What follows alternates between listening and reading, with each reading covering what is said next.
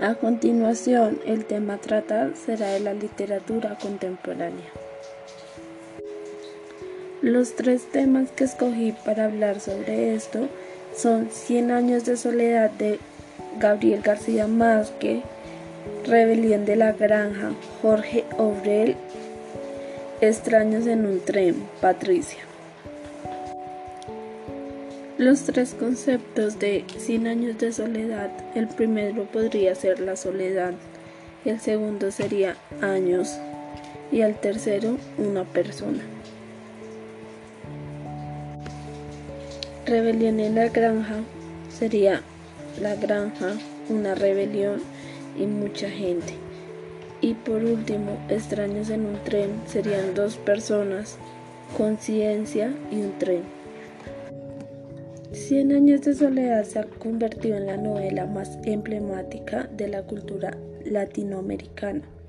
Es un exhaustivo trabajo de imaginación de Gabriel García Márquez, donde narra la historia de siete generaciones de la familia Buendía, familia condenada a la soledad.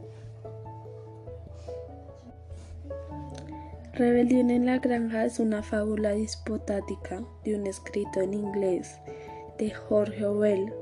Arma una crítica a Stalin a través de la personificación de los animales, por lo tanto es un libro alegórico escrito y publicado durante la Segunda Guerra Mundial.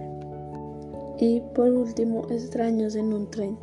La intriga de esta novela fue basada en la idea de un crimen sin móviles un crimen perfecto. Dos desconocidos acuerdan asesinar a cada uno el enemigo del otro, por propensionándose así una cortada indestructible.